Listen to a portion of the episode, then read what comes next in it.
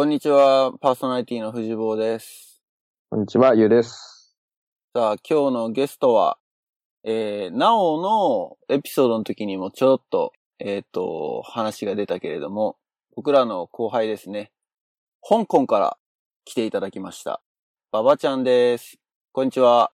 こんにちは、はじめまして。はじめましてって、あ、そっか。リスナーにとってには、そうだね。はじめましてかもしれない。どうも、ご無沙汰しております。ご無沙汰しております。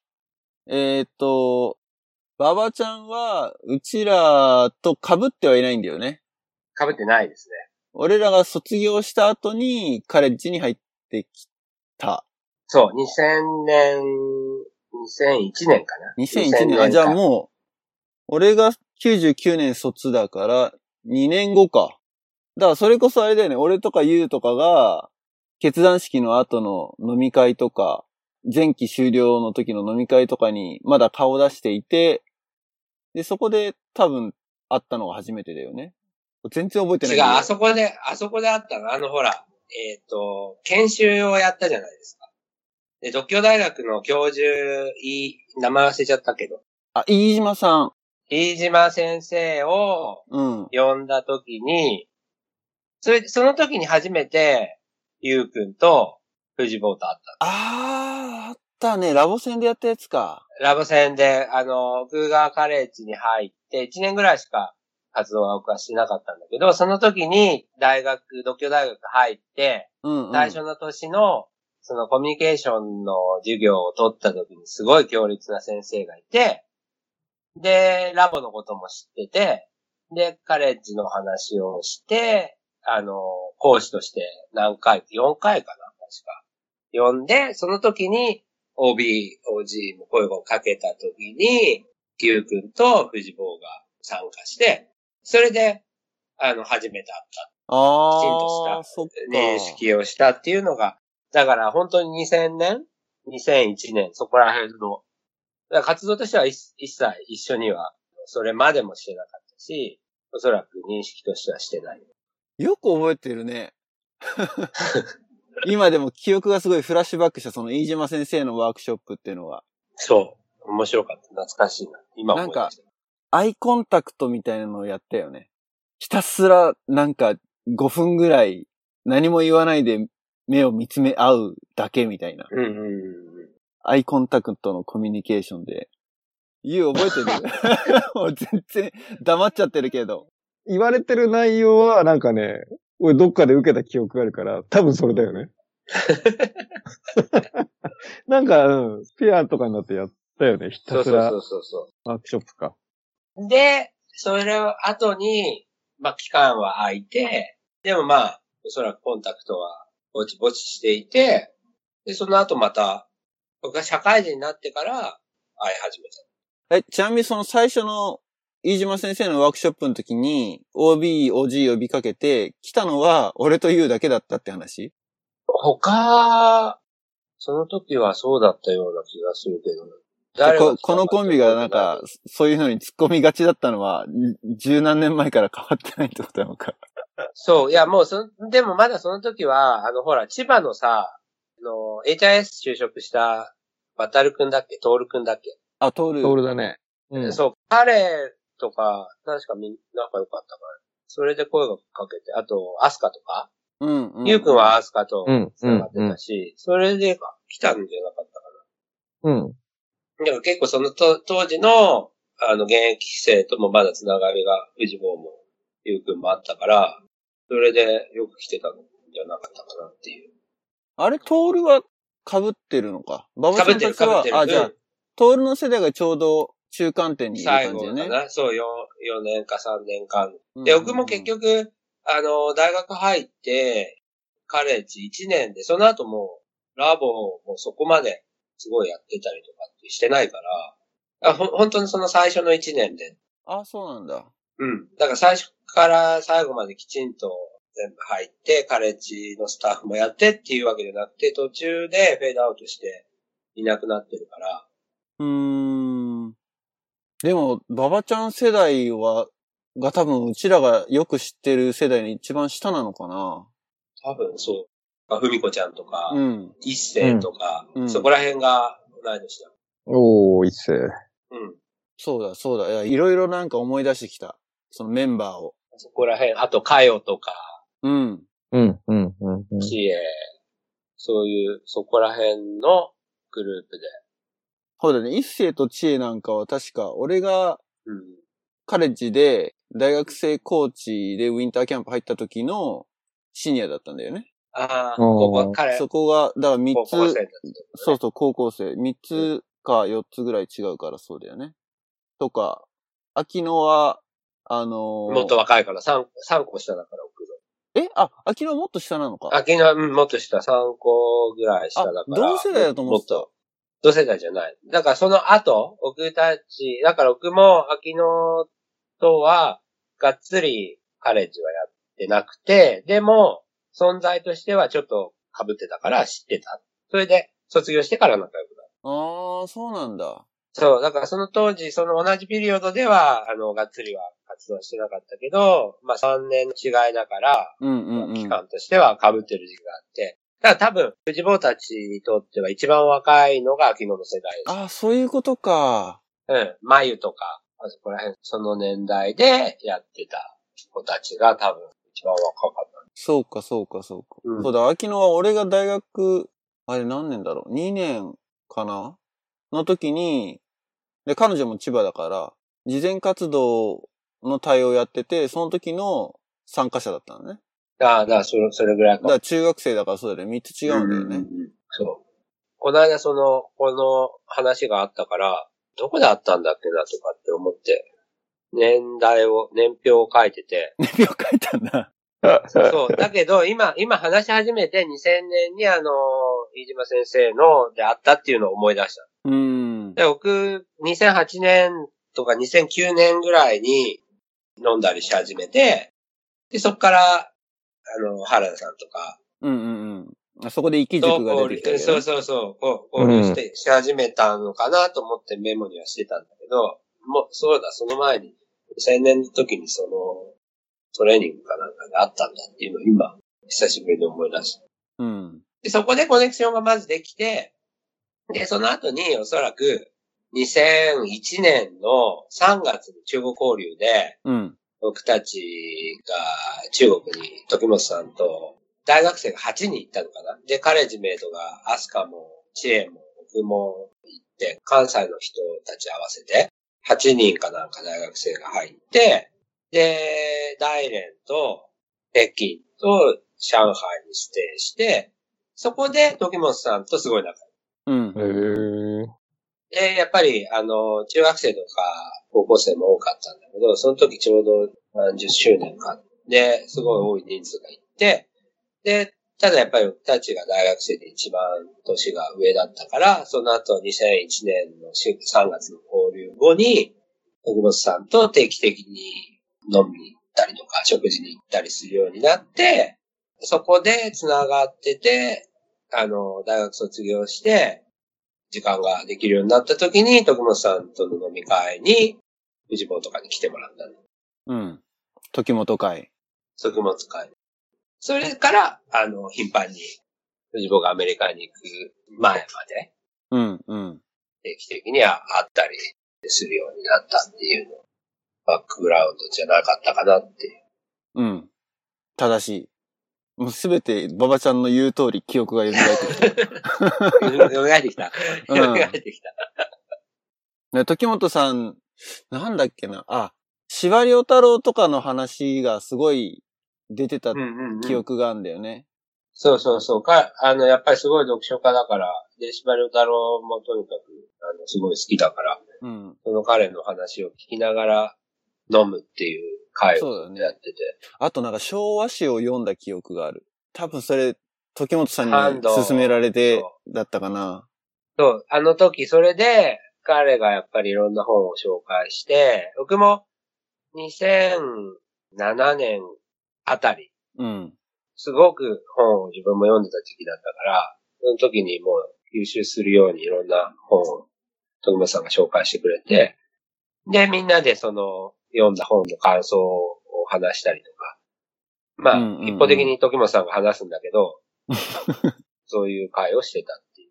だから昭和史も半藤和俊だっけ？彼がちょうどその時に結構長い前半と後半の昭昭和史の本を出して、そうだねそれを上下巻だったねそうん。その時で。そうか、そうか。で、まあちょっと話を、えっ、と、ナオとのつながりに戻すと、そこは、そもそもどうつながったんだっけ？そこは、あの、僕は2000、2000年に大学に入って、2006年に、あの、6年間在籍したんですけど、その途中2年間は休学してて、で、留学1年して、うん。で、2006年に卒業して、ワタミに入社したんだけど、もうその2006年の10月にはワタミを辞めて、半年ってこと半年ぐらい。うーん。それで、正社員だったんだけど、まあもう耐えられなくて辞めて、うん、すごい大変だったまあでも、あれだよね。後々、それは正しかったっていうか。そうだね、そうだね。世の中に公表された。かなり後になってからだけどね。人生でね、いつも大切な決断だったなって今思う。そう、それで、結局、そんなね、6ヶ月ぐらいしか、正社員やったことなくて、しかもね、外食で、副店長やってたなんて人、普通の会社入れないから、もう、派遣社員で、派遣登録して、2007年1月から派遣で、ずっと働いてた時に、このまま派遣の社員でいたら、まあおそらくワーキングプア、その当時はワーキングプアなんてまだ言葉も出てきたばっかで、で、格差なんていうのもまだそこまで出てきてないけど、まあ派遣と正社員の格差がすごいだんだん出てきた時期で、うん。もう漠然と、あ、このまま派遣で居続けたら、多分もう一生這い上がれないなっていう漠然とした不安と、うん。でもどういうふうにね、その派遣じゃなくて正社員になっていったらいいのかって、誰もこ、もうその当時はまだ答えもなかったし、で、その時に、あ、やばい、このまま行ったらもう本当にずーっと月収いくらの世界のままそのまま行くなって思ってて、うん。あ、もう勉強しなきゃやばいなっていうふうに思って、2007年に、まあ英語の勉強したりとか、自己啓発の本を読んだりとか、うん。そういうのをず、すっごく集中的にやってた時に、うん。2008年かなんかに、勝間和代さんが年収10倍アップの勉強法とかっていう本を、すごいその当時売れた。その後に勝間和代が、そうだね。あったね、そんなの。ちょうどデビューして、その年収10倍アップ、あとその次に、あの、Google 化する方法とか立て続けに出して、うんうんうん。、で、とにかくその年収10倍アップが、あの、すごくいいよっていうのをどっかで聞いて、買って読んだら、年収10倍アップするために何を勉強したらいいかっていうのを勝間和代さんが詳しく書いてあって、まあ、英語を勉強した方がいいとか、うんあの、ファイナンス勉強した方がいいとか、こういう国際化の時代においては英語とファイナンスはもう絶対に必要だとか、あと、どういうふうに情報を収集したらいいかとか、うん。そういうのを細かく書いてる中に、まあその情報化社会だから、とにかくどれだけデータと本と知識とそういうナレッジを吸収できるかっていうのが、まあ今後年収を上げるためには必要不可欠になってきて、その知識を素早く取り入れるための方法として、その速読、フォトリーディングっていうのを本の中で紹介してた。あったでね。彼女も、その、フォトリーディングっていうのを受講して、で、それで、月に100冊の読んでたのかな？勝間さんは。100冊以上月に。だから年間、それこそ1000冊以上本を私は読んでるっていうふうに豪語してて。で、それ読んだ時に、あ、ちょ、これは絶対やるべきだと思って、その当時、神田さんって今でもマーケターで有名な彼がフォトリーディングの研修を日本ですごい広めて、そのフォトリーディングの講習に2008年の6月に参加した時に、そのなおさんが同じ教室にいた。ああ、フォトリーディングも今言われて思い出した。あ、神田正則のフォトリーディングのそうそうそうそうそう。本人がやったの？それとも、本人じゃない、本人じゃなくて、本人じゃなくて？彼がもうプロデュースしたうん、講師たちが授業をする、あの、認定された講師のフォトリなるほど。で、そこで、2日間、もうほんと1日、確か10時から6時とかっていう同日で2日連続で講義を受けて、で、どういうふうに速読したらいいのかっていうのも含めて、で、その後の交流会みたいな飲み会で、なおさんと仲良くなって、で、定期的に会うようになった。馬場ちゃんもだからそれで、あれだよね、なんか、リーディングマラソンみたいなのやってたよね。そう、その後、結局、フォトリーディングをマスターするために、すごい本読んで、うん。っていう時期がちょうど、その時、まあ集中して5、6年、とにかく本いっぱい読んだし。うん、うん、うん。すごいね。千冊読んだ。1000冊はね、多分読んだ。1年で1000冊はいかなかったけど、多分、年間200冊ぐらいは、3年間ぐらいは読んだ。ほう。そのフォトリーディングやっぱりマスターしたってこと？いや、それで結局なんかフォトリーディング自体は、あんまりしっくりこなくて、あ、そうなんだ。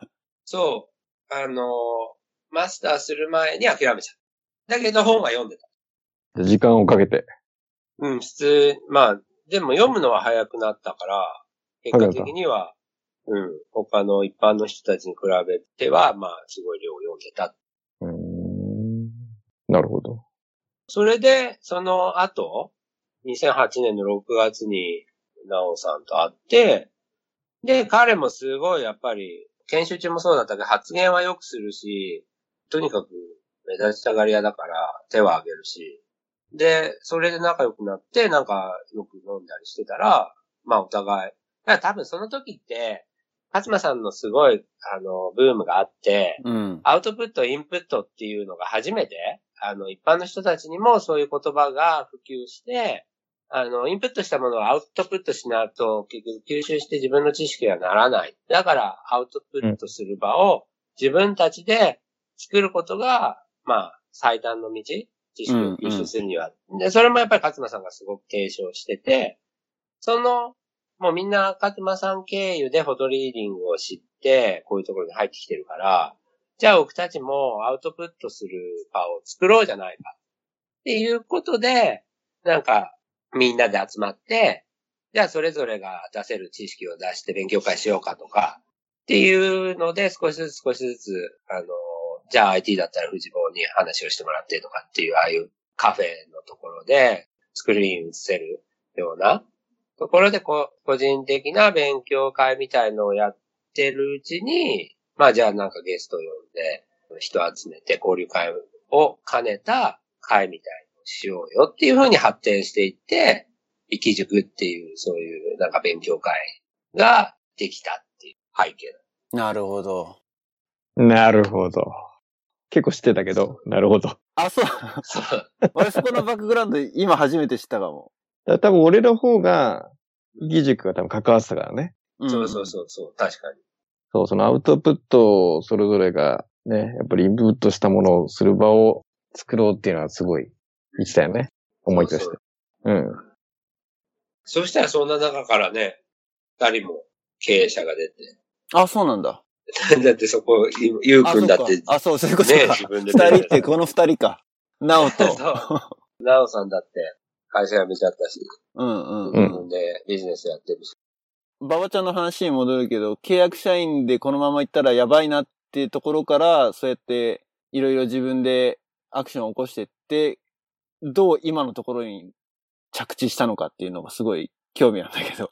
そう、それで2007年から、あの、派遣社員で、あの、お酒のバカルディっていう会社に入って、で、2010年の1月か2月に正社員に晴れてなれた。バカルディの中で評価されて、プロモートできたと。そう、その、入って、まあ雑用みたいな仕事をして、で、3、4年頑張って、で、ちょうどすごく運が良かったのは、その当時のボスが英語が喋れなかったし、英語を書くことも苦手な人で、うん。だけど、あの、まあ、ちょうど2007年に入った時は、まだ、まあ、バカルディっていう名前じゃなくて、イギリスのワイン、ワインショーの会社とバカルディの合弁で、もっと日本企業みたいな、100%外資だったんだけど、あの、合弁だったから、そんなに英語とか外人とかもいないし、っていうような環境だったのが、だんだん外資の力がどんどんどんどん入ってきて、うん。英語とかを使わなきゃいけないような状況になってる過渡期の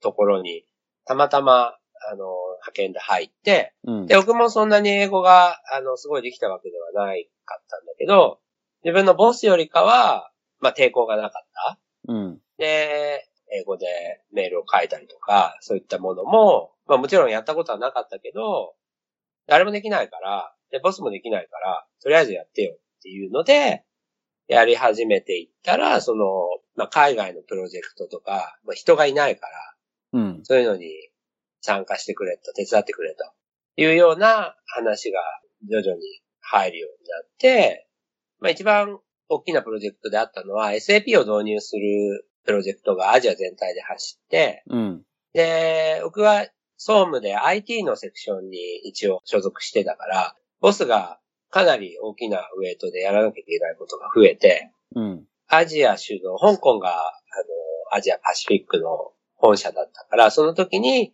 香港から、まあ同僚っていうか、その、リージョナルのスタッフが半年とか日本に滞在して、システムを導入して引っ張っていくっていう、そういう、まあ導入のプロジェクトがあった時に、まああの、こいつ便利だから、まあとにかく何でもやらせてっていうことで、がっつり SAP 導入に加わって、で、まあ思いのほか、期待値が下が、まあ低かったというか、誰も何も期待してない中で、まあよくやったねっていうような、そういうバックグラウンドがあって、そこで認めてもらえて、まあ正社員になれた。だから3、4年 ?4 年間ぐらい派遣でいて、そこで、あの、まあヘッドカウントも空いたし、今だったら社員になれるから社員っていう話があって、派遣生活からは脱することができたと。脱することができたと。あれ、SAP って会計システムだっけ？うん、ERP の ?ERP 全部？全部、全部。うん。ああ、全部だったんだ。うん。なんか会計勉強したよね。会計も。で、それで2010年に社員になった時に、結局、ヘッドカウントがファイナンスにしか余ってないと。で、ファイナンスのバックグラウンドはないけど、ヘッドカウントとしてはそこで正社員になれるから、それでどうっていう話で、まあ、もう選択肢はないから、まあじゃあファイナンスで入りますって言って入って、で、そこから簿記を勉強して、そういう順番だったんだ。そう、もともとは会計をの勉強をする、あの、それこそ勝間さんがね、今うん。会計勉強した方がいいって言うから、そういう話はもちろんあったんだろうけど、まあ仕事として経理のことは一切やってなかったから、その時は別に勉強もしてなかったし、チャンスとしてはなかったけれども、その、社員になって、あくまでも、まあ、IT のマネージャーのアシスタントをやりながら、まあ、ヘッドカウントはファイナンスだから、ファイナンスの仕事も少しずつやっていきましょうっていう、そういうポジションになって、そこで初めて、まあ、簿記3級を取って、で、簿記2級を取って。あそういう流れね。いや、さっきのそのストーリーでさ、勝間さんの話が出て、二大必須スキルで、会計と英語でしょ？いやーなんかいいストーリーだなと思って聞いてたのに。偶然だったの そう、偶然だっね。た。そこはね、もうね、やっうん。ぱりね、うん。2個はあの、同時には無理。あ、でもまあ結局その、僕はねで、両方チャレンジできたわけだよね。その派遣から入った道で。そう、まあ長期的に見たときには、カズマさんが、まあ、あの、提唱してる道通りに行ってるっていう。うん。まあ、うん。それは意図はしてなかったし、まあ、うんもうとにかくその時その時が精一杯にやってきたから、うん。そうか、それ。で、そのバカルディにいて、で、その次のチャレンジが、あ、ちょっと待って、その前に、俺気になったのは、もともとでもバカルディに派遣で入る前は、ワタミだったんだよね。ワタミ辞めて、そうそうそう。プーの状態があったんだよね。あの、短期の派遣、10月にはた、2006年の4月にはた入社して、2010年には退社してるから、うん。そこから1月までの3ヶ月っていうのは空いてて、それは短期のうん。派遣みたいのはやっだから、完全に何もしてない時期っていうのはなくて、うんうんうん。短期で、じゃあ、1ヶ月ここに行ってください。1ヶ月そこに行ってください。で、まあ短期も3ヶ月ぐらいです。場所も変わるし、ちょっと普通の短期じゃなくて、まあ中長期でできる派遣に行きたいなと思ってた時に、その、バカルディ、とりあえず受けてみてください。なんかその、マネージャーと部長かなんかがすごい暗い人で、ま あちょっと、あの、明るい若い人が欲しいと。で今までなんか10人ぐらい人を紹介してるんだけど、女の人も男の人も含めて、みんな断られると。だからもうちょっと、ダメ元でいいから、あの、双葉さん明るそうだから、あの、受けてきてくれっていうふうに言われて、で、職種は何ですかって言ったら、まず業種を聞いたときに、業書って言われたの。業書って聞こえたの。業書ってその時本読んでたから、海外の本の出版社だった。洋書洋書じゃなくて、洋種の会社で、そう、IT アシスタントなんだけどって言うから、IT アシスタントって言っても、あの、IT 何もできませんよと。そうだよ。俺もだからそれが、な、バックグラウンド的に IT なかったよな、馬場ちゃんと思って、なんでそのポジションについたのかなって思って。いや、それで、でもね、双葉さんって、あの、パソコンを、まあ、量販店で買ってきて、自分で電源入れて、セッティングしたことありますかって言ってありますって、それで大丈夫だっていう。とりあえず受けろ。すごいで、ね。みんな落ちてるから、もう初めから期待してないけど、人出さなきゃいけないから。って言って、行ったら、この人明るそうだし、なんか、ハキハキしてるから、まあ、来週から来てくださいっていう 言われて、雇ってくれた。いやー、いいね。そう。もうだからあの彼らがいなかったら、もう勝間さんもそうだけど、もう実際にコピーの取り方から、スキャンの取り方から、パソコンの設定の仕方まで全部教えてくれた、その一番付き合いが長かったボスっていうのがやっぱりもう恩人。うん。そう。で、やっぱり社員になる時も、今でもその時のボスとは日本帰るといつも会うんですけど、やっぱりずっと社員にしてほしいっていうことを部長にも言ってくれてたし、うん。まあ、彼のサポートが一番大きなサポートだ。ほう。そこから、そっか、IT 入って IT 関連っていうことで、プそう、ロジェクトに IT 関連。そう。で、SAP と。そう。SAP と。もうね、ERP だったらもうね、経営直結だもんね、データ交えて。いそうや、面白い。この展開面白い。派遣社員から正社員になるっていうのは結構今でも難しいんでしょ？おそらく。多分ね、普通の大きい会社が、その日本の社会の、まあ、セゾンかなんかがこの間みんな社員にする。ああいう社会的にっていうので社員にするっていうのはあるけど、実際はもう誰も社員にしたくないし、コストはかけたくないから、今でもなるのは、やっぱり大変だと。うん。やっぱでもそこの差が大きいんだよね。契約社員と正社員の、なんだろう。福利厚生面なのかね、違いが。あと給料も。まあ、給料もね、違うし、ボーナスがあるっていうのも違うし、あと社会的なもの、地位っていうか、やっぱり派遣社員はどんなに頑張っても、あの、正社員のポジションにはアプライすらできないかうーん。ら。そこがやっぱり大きな、オポチュニティがもうない。うん。で、年齢とともに、あの、時給は下がっていくし、その要は、高度な技術とか知識っていうのが派遣社員でもあれば、ある程度年いっててもいけるけど、やっぱり30歳の人と50歳の派遣だったら、まあそんなに知識とかそういうものを必要としないものだったら、やっぱり35歳とか30歳を雇いたいから、うん。そうか、じゃあ、派遣社員と契約社員はま、違う考え方？多分ね、派遣社員と正社員の一番の違いは、多分あの、労働基準法で守られてるかどうかっていう、その会社側として、言い方悪いけど簡単に切れるか切れないかっていうのが一番あまあそうそうそうそう。大きいと思う。それは派遣先の会社においてって話だよね。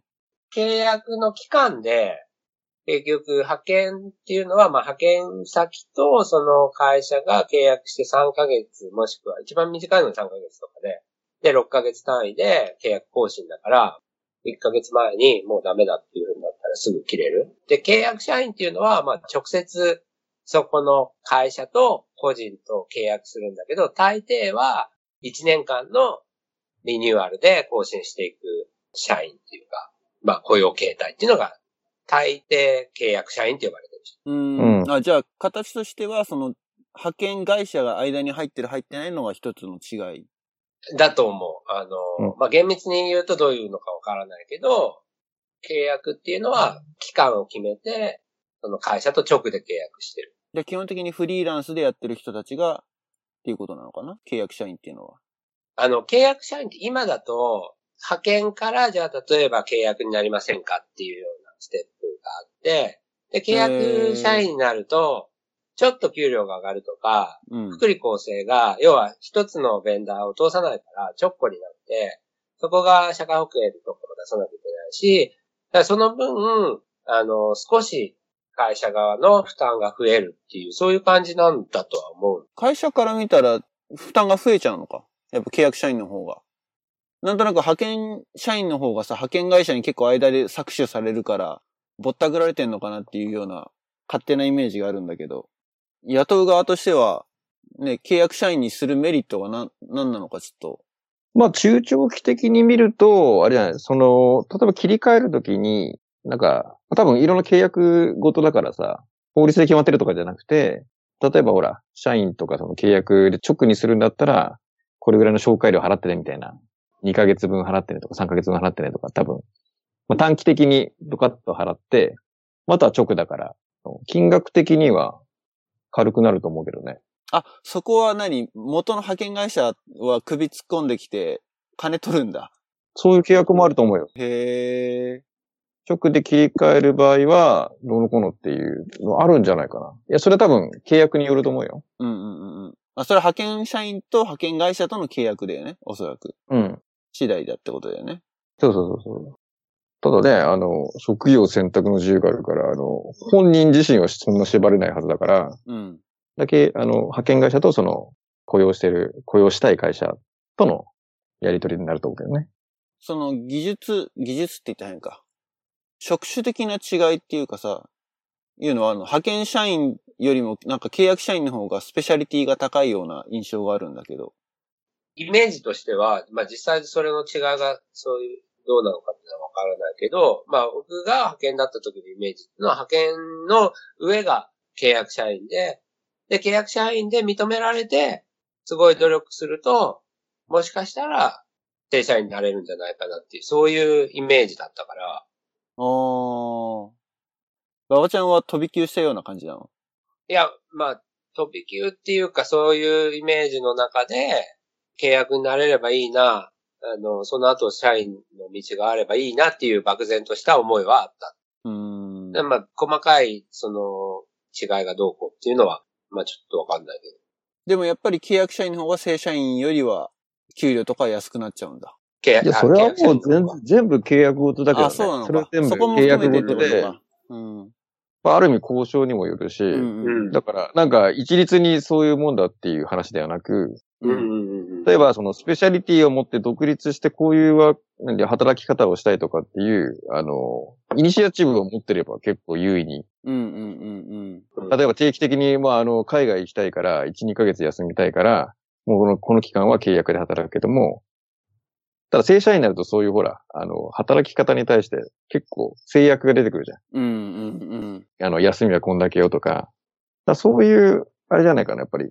雇用の仕方の制限とか、その正社員に逆に求めるものとか、それをやる代わりにこの給与を保証しますみたいな話が正社員だけど、うんそういうのに縛られたくないって言って、そのスペシャリティを持って、ある程度の高単価で契約社員をやる。まあ、さっきのフリーランスか。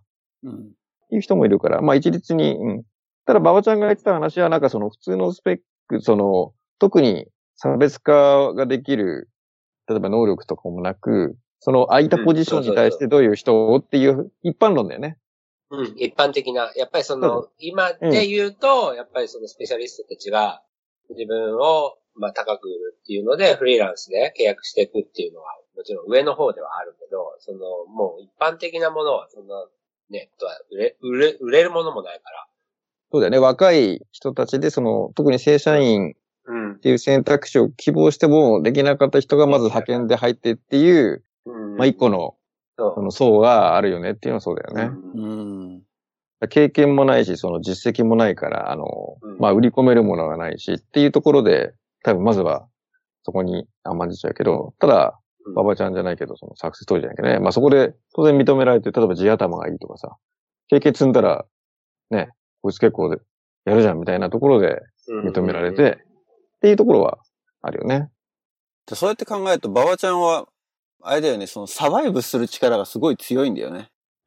それがやっぱりそのラボの、ラボの現在の仕事の関わりっていうのにおそらく繋がってきてるのかなっていうのは、やっぱり子供の頃にね、同性、同年代だけじゃなくて、上とか下とか、もうごっちゃ混ぜの中でいろんなプロジェクトをやってくるっていうことを経験して、で、やっぱりホームステイで海外を経験したりとか、うん。上の世代で、そうやって外資で頑張ってる人たちがいたりとか、うんやっぱ。りいろんな人たちと、あの、その時も、その後も、まあラボのつながりで出会うことができてるっていうことが、まあ一つの子供の時に人格形成っていうのに、まあいい影響を与えて、人と仲良くなる。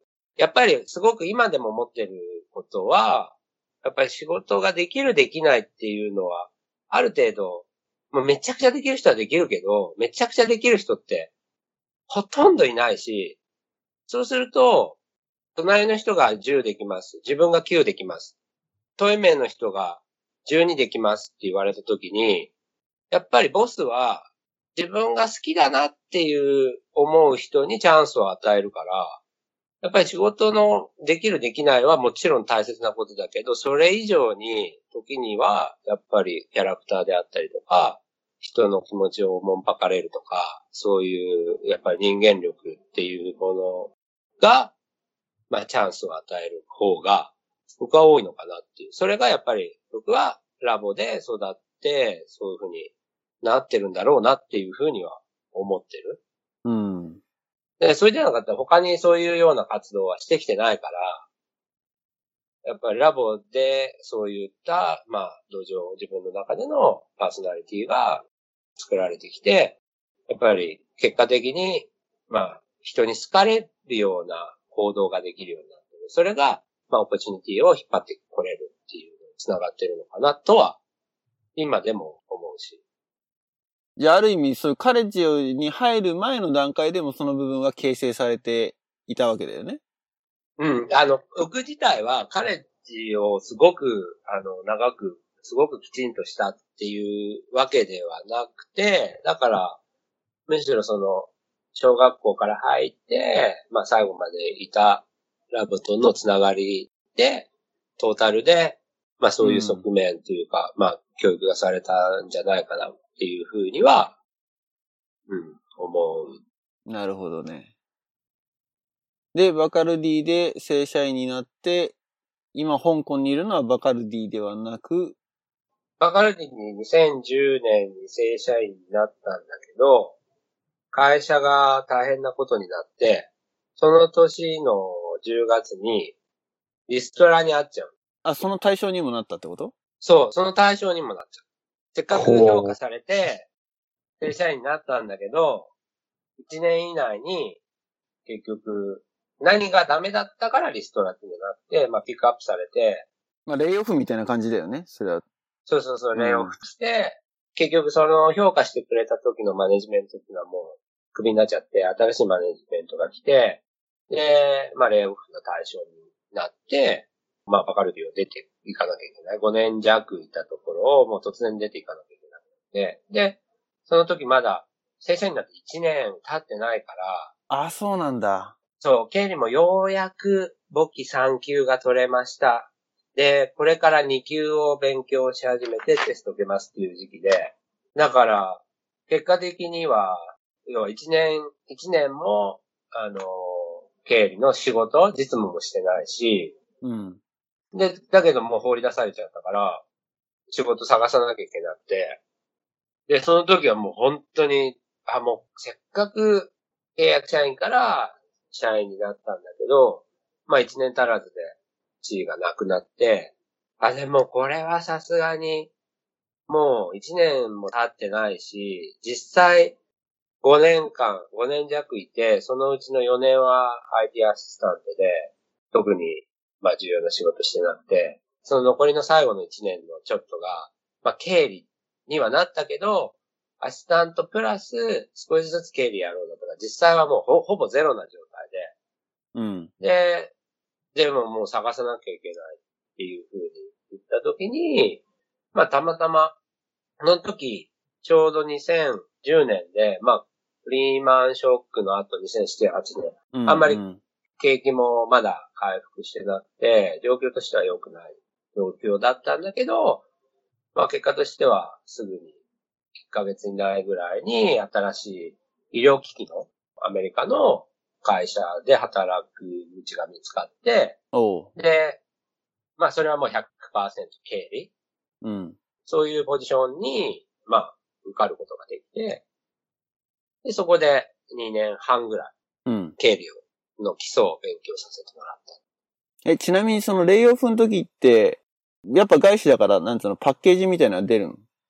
うん、パッケージ出る。で、だけど僕、やっぱりその、派遣社員から正社員になってるから、給料ものすごく低くて、うん。で、一番その会社の中でも一番若くて、うん。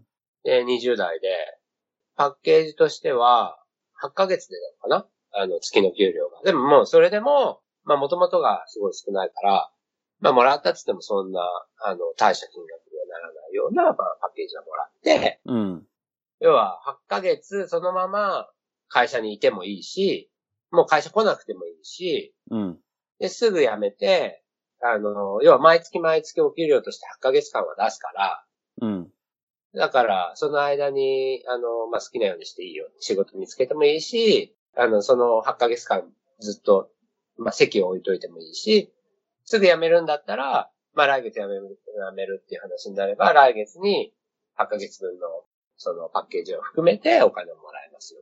そういうので、んんまあ、パッケージもらって、で、まあ、すぐ1ヶ月後には、もう新しい仕事が見つかってたから、その年の12月には、新しい会社には入ってすごいね、それもでも。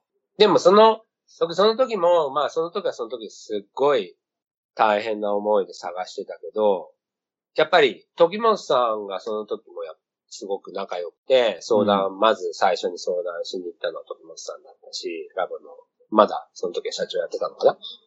で、やっぱりもう、バックグラウンドも経理の経験もほとんどないし、まあこのまままた放り投げられちゃったら、まあまあもう契約社員か派遣社員かにまたなるしかないのかなっていう、まあ諦めみたいのもあったし、で、その時に、ふと、あ、ラボの職員ってどうだろう？っ て近くに社長もいるしとか思って、あー、就職先としてのラボ。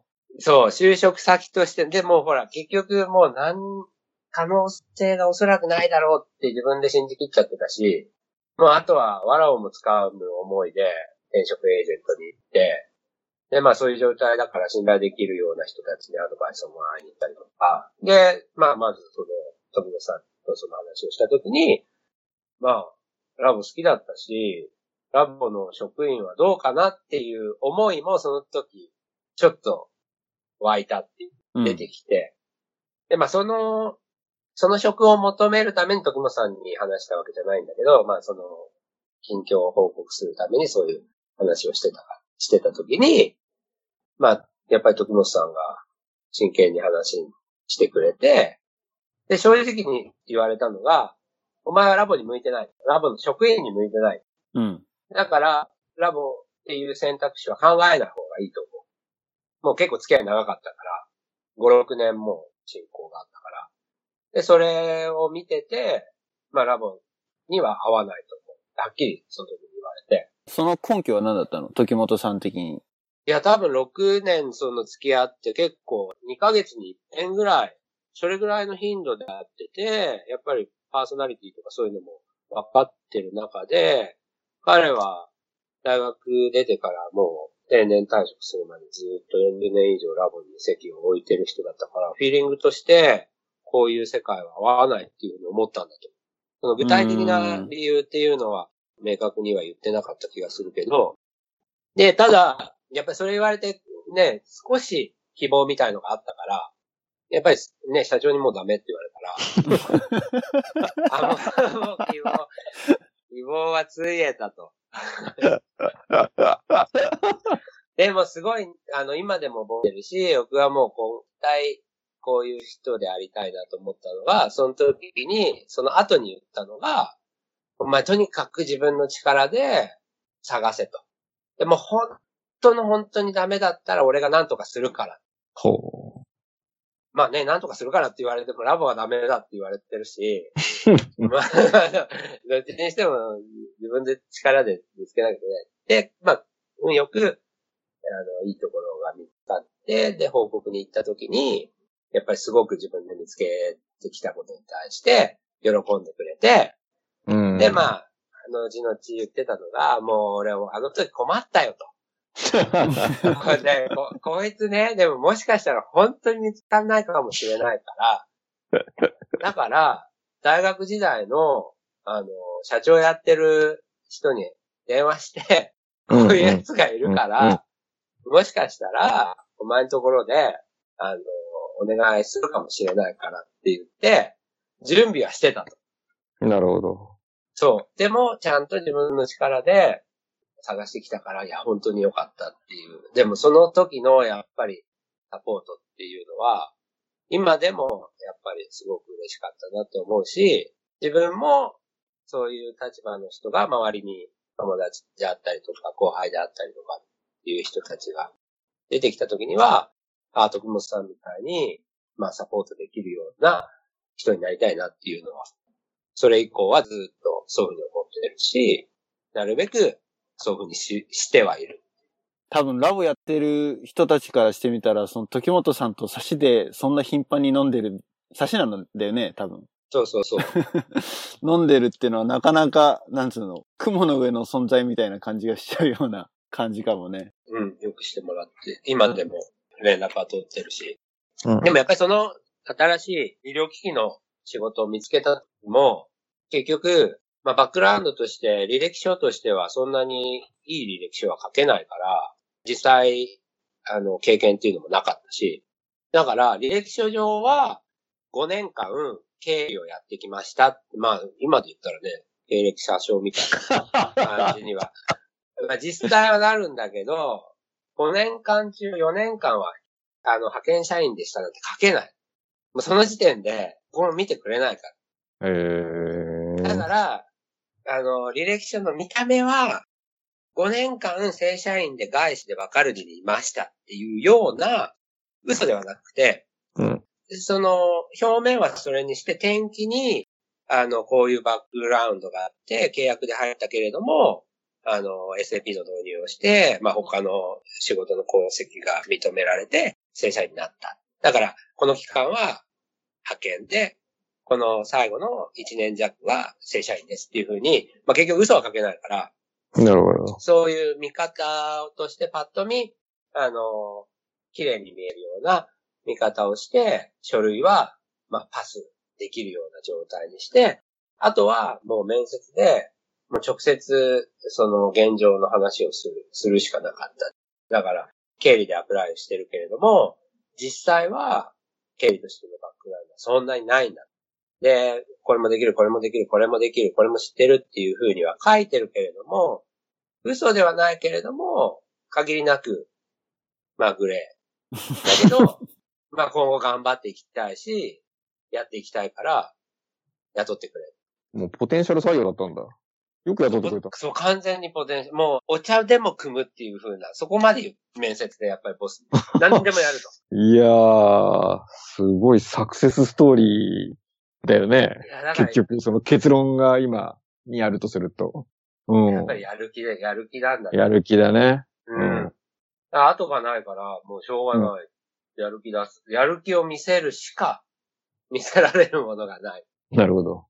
そう、それで、まあ、あの、女性の上司だったんだけど、すごい気に入ってくれて、で、私は男が入れたお茶なんて飲みたくないわよとか、なんか面接で言われながら、まあ多分そこで気に 気に入ってくれて。まあもう、いじってくれてるもんね。そう。ちゃんと。じゃあ私が育てるからあんた来なさいってそういう、あれだったんだね。あの、親分派だったって。言って。うん親分肌で、もう、本当に経理1から、それこそデータ入力からやらせてくれた。うん、うん、うん、うん。なるほここまで結構話して、うんまだ今のラルフ・ローレンまで届いてないという。そうですよね。あのそうそう。いや面白いなと思ってそういや俺すごい。ど。俺も結局、次回に持ち越すのかな、ぐらいの。じゃあ次、番外編が。なんかちょっとこの先は次回に持ち越しな感じかな。もうあのね、ババちゃんの人生濃すぎる。